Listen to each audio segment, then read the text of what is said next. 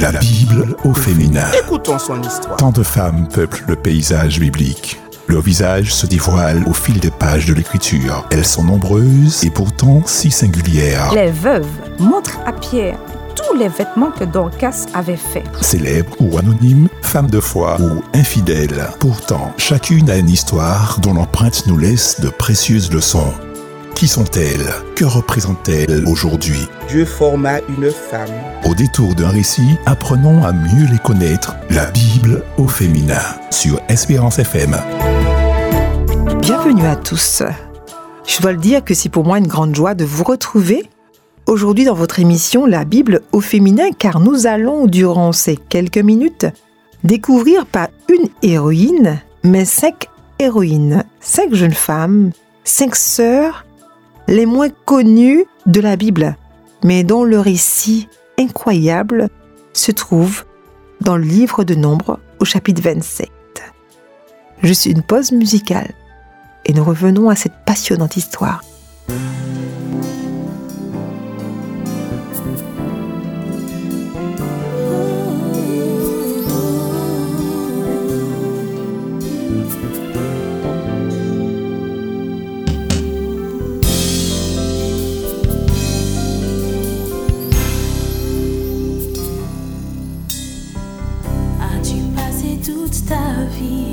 As-tu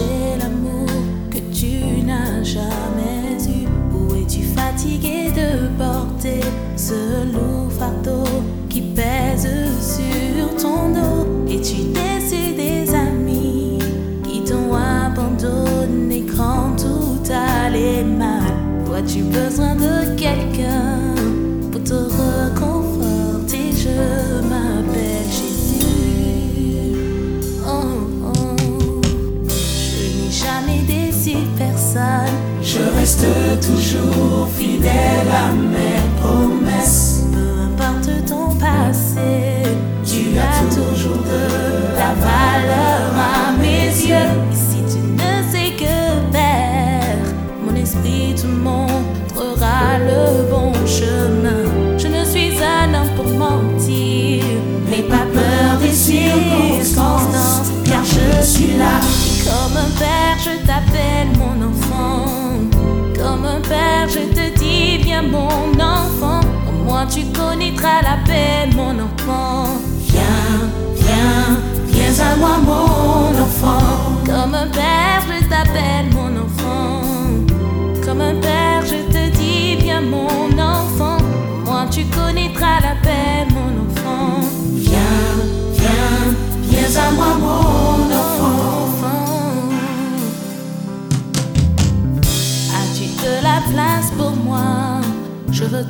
Simplement entrer dans ta vie. Car j'ai de bons projets pour toi. Qui sont des plans de bonheur et non de malheur. Tu connaîtras ce qu'on appelle l'amour. L'amour en abondance que j'ai pour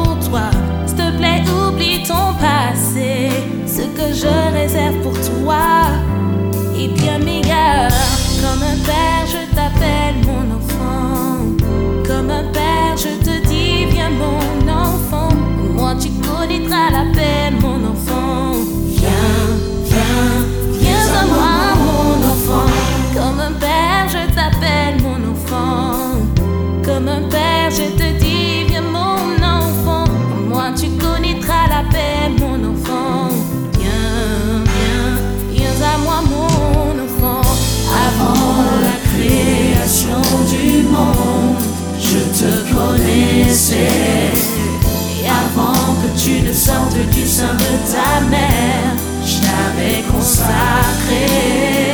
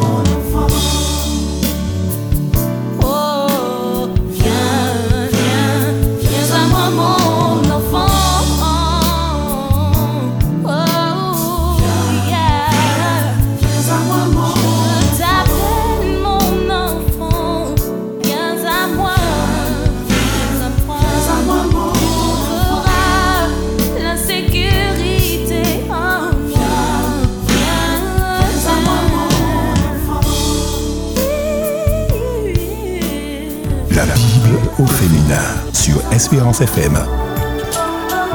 Qui sont-elles? Si différentes et pourtant si unies, Mala, qu'on traduirait par grosse ou malade, d'autres diront douceur, clémence ou faiblesse. Noah, le mouvement, la vivacité. Ogla, la perdrix. Milka, conseillère, la reine. Et Cirsa, charme, joie et douceur.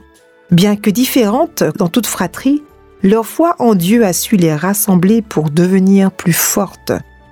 En effet, au temps de l'Exode, les femmes étaient des personnes de seconde classe et dans certaines régions, elles n'avaient malheureusement pas plus de valeur qu'un animal. Bien que cela n'a jamais été l'intention de Dieu que les hommes pensent comme cela, mais c'était une triste réalité.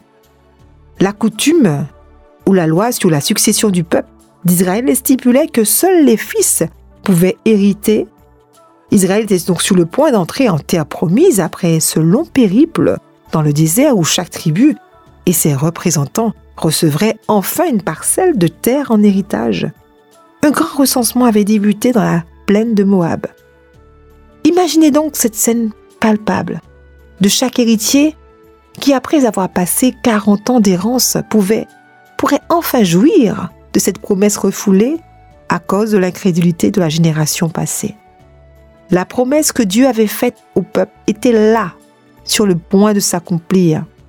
Cependant, dans cet élan de joie, de rire, de rêve enfin réalisés, une famille se trouvait là, en retrait. Cinq sœurs, Mala, Noah, Ogla, Milka et Sfirtsa. Elles ne pouvaient participer à cette joyeuse attente puisque selon la loi, elles ne pouvaient pas être héritiers, étant donné qu'elles étaient des femmes. En effet, leur père, Sélophad, fils de Épher, fils de Galad, fils de Makir, fils de Manassé, des familles de Manassé, fils de Joseph, avait disparu dans le désert et n'avait pas eu de fils. Mais au nom de sa mémoire, Ogla, l'une d'entre elles, va prendre le parti de défendre le nom de son père. Sans perdre de temps, elle va avec ses sœurs se préparer à présenter une requête et à défendre ce qu'elle considère être leur droit naturel. Sans prêter donc attention à l'opposition désavantageuse, Ogla et ses sœurs vont s'armer de courage pour se présenter devant Moïse et les princes du peuple, là devant tous les hommes de cette grande foule pour défier leur culture et la tradition. Les mots décrivent une situation qui pourrait nous paraître simple.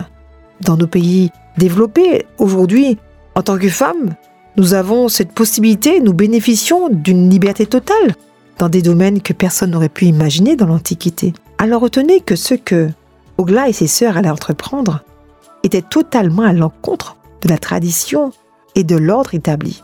Malgré le fait qu'elles veuillent rencontrer et défendre quelque chose qui devrait leur appartenir, l'héritage de leur père, elles vont donc s'approcher devant Moïse, devant le sacrificateur Éléazar et devant les princes.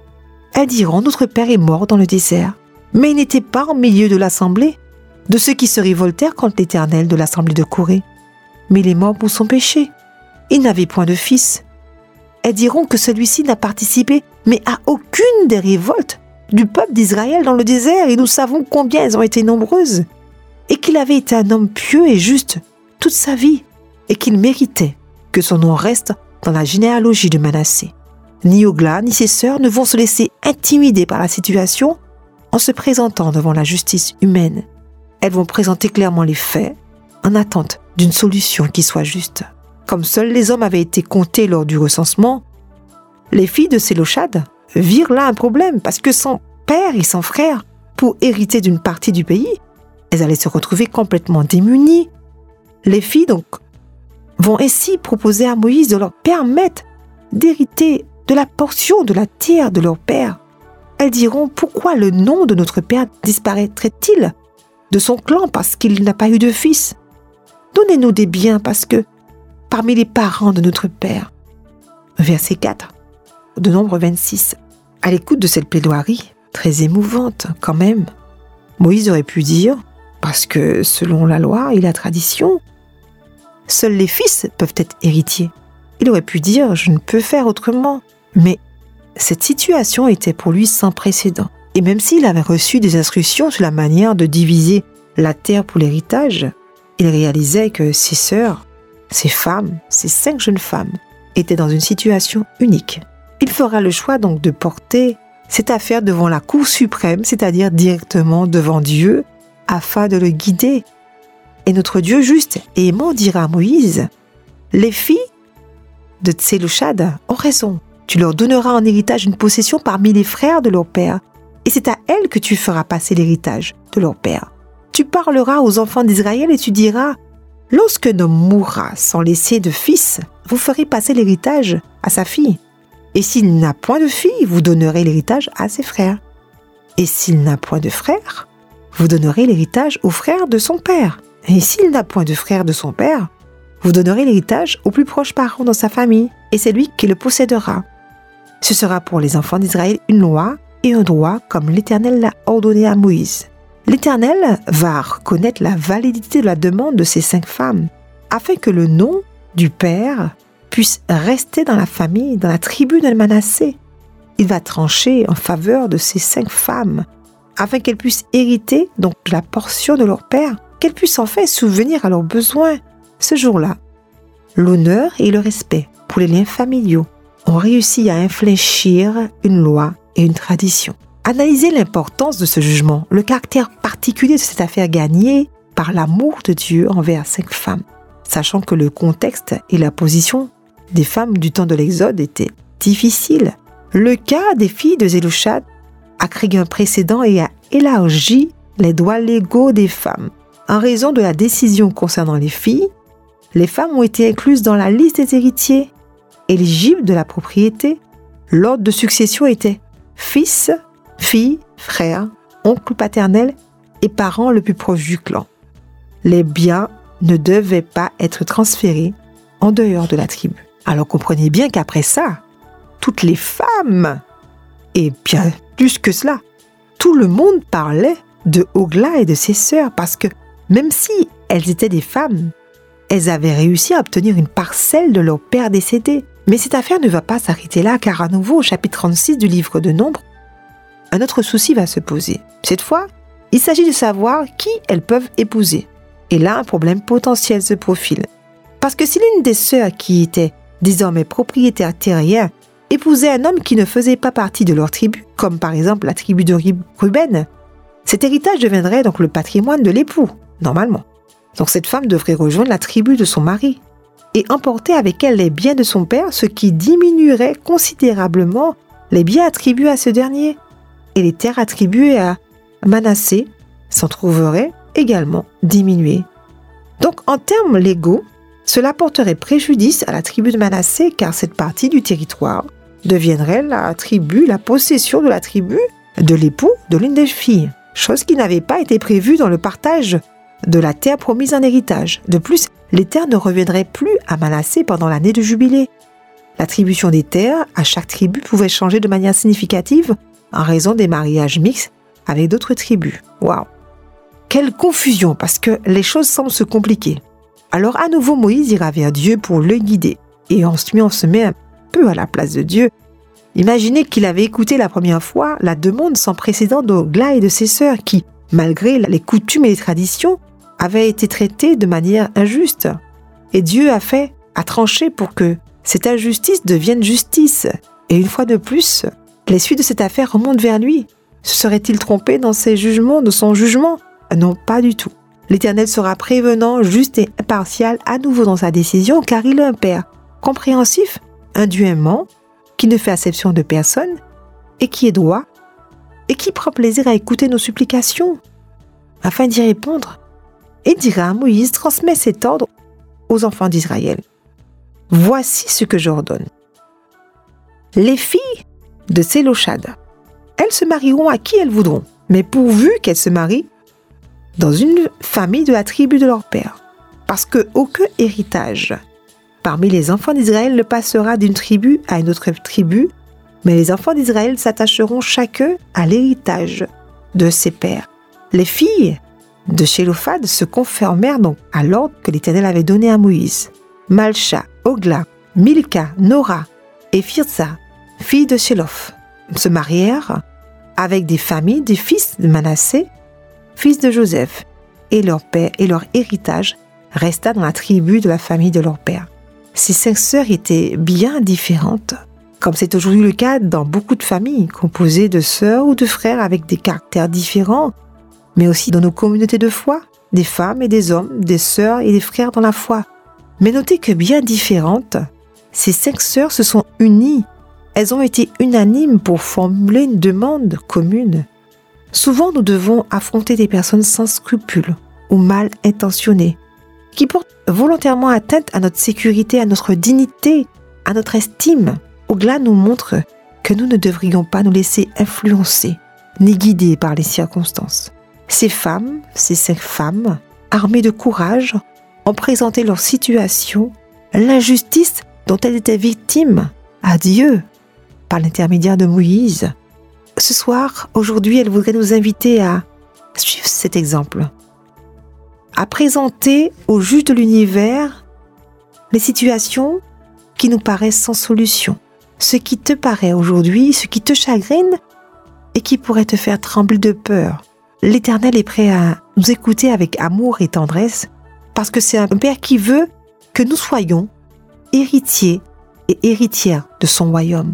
Il a déjà à la croix défendu nos droits et nous accordé la position de fils et de filles qui hériteront de la vie et d'une place sur la terre promise comme Ogla et ses sœurs. Nous avons un Dieu qui prend des positions, des dispositions spéciales quand tout semble perdu. Alors comme il a fait pour les filles, Malcha, Ogla, Milka, Noah et Firza, aujourd'hui, il est prêt à répondre à nos supplications. Bien-aimé, j'espère que cette histoire t'a vraiment plu. Car encore une fois, à travers la Bible, Dieu est capable de faire des choses extraordinaires avec des gens ordinaires, comme cela a été le cas pour ces sept femmes bien méconnues de la Bible. Je souhaite qu'il puisse intervenir dans nos vies, que nous puissions lui demander, afin qu'il puisse intervenir dans nos vies et trouver des dispositions, un cœur disposé à entendre sa parole, que nous puissions lui tout remettre aujourd'hui et que nous puissions suivre la voie qu'il a choisie pour nous. J'étais vraiment heureuse de partager avec vous ces quelques minutes de méditation à travers la Bible sur cette histoire spéciale. Et je vous donne rendez-vous à une prochaine émission, La Bible au féminin.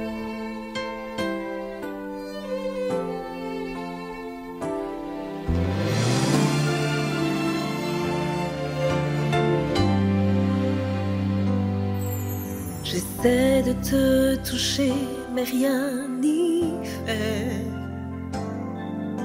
Parfois tu sens si proche et si loin de moi. Accorde-moi une autre chance. Apprends-moi ta miséricorde.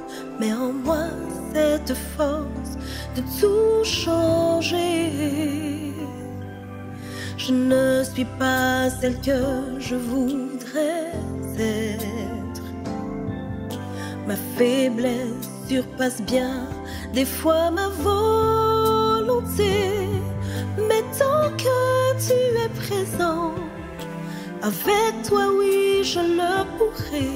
Avancer sur ce chemin, c'est ma prière, Seigneur. Cœur comme le tien, voilà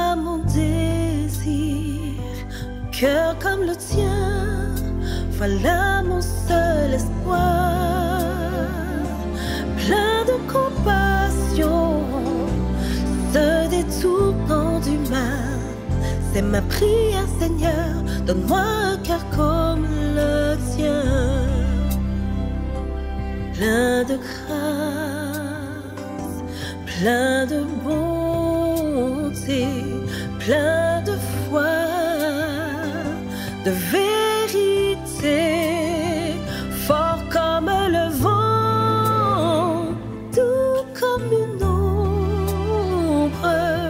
Oui, tu peux me rendre comme toi, Seigneur, un cœur comme le tien. C'est là mon désir, cœur comme le tien.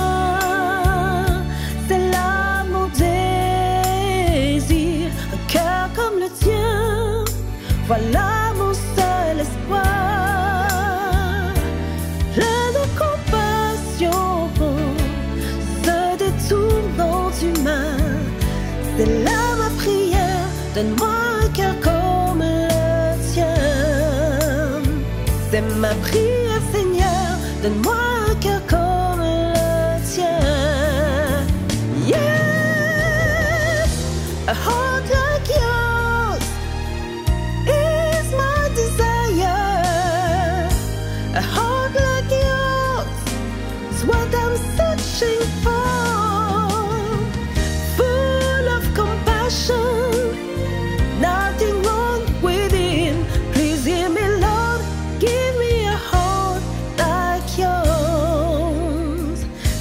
ma prière, Seigneur. Donne-moi un cœur comme le tien. Un cœur comme le tien. La Bible au féminin. Écoutons son histoire. Tant de femmes peuplent le paysage biblique. Leur visage se dévoile au fil des pages de l'écriture. Elles sont nombreuses et pourtant si singulières. Les veuves montrent à Pierre tous les vêtements que Dorcas avait faits. Célèbres ou anonymes, femmes de foi ou infidèles. Pourtant, chacune a une histoire dont l'empreinte nous laisse de précieuses leçons. Qui sont-elles? Que représentent-elles aujourd'hui? Dieu forma une femme. Au détour d'un récit, apprenons à mieux les connaître. La Bible au féminin sur Espérance FM.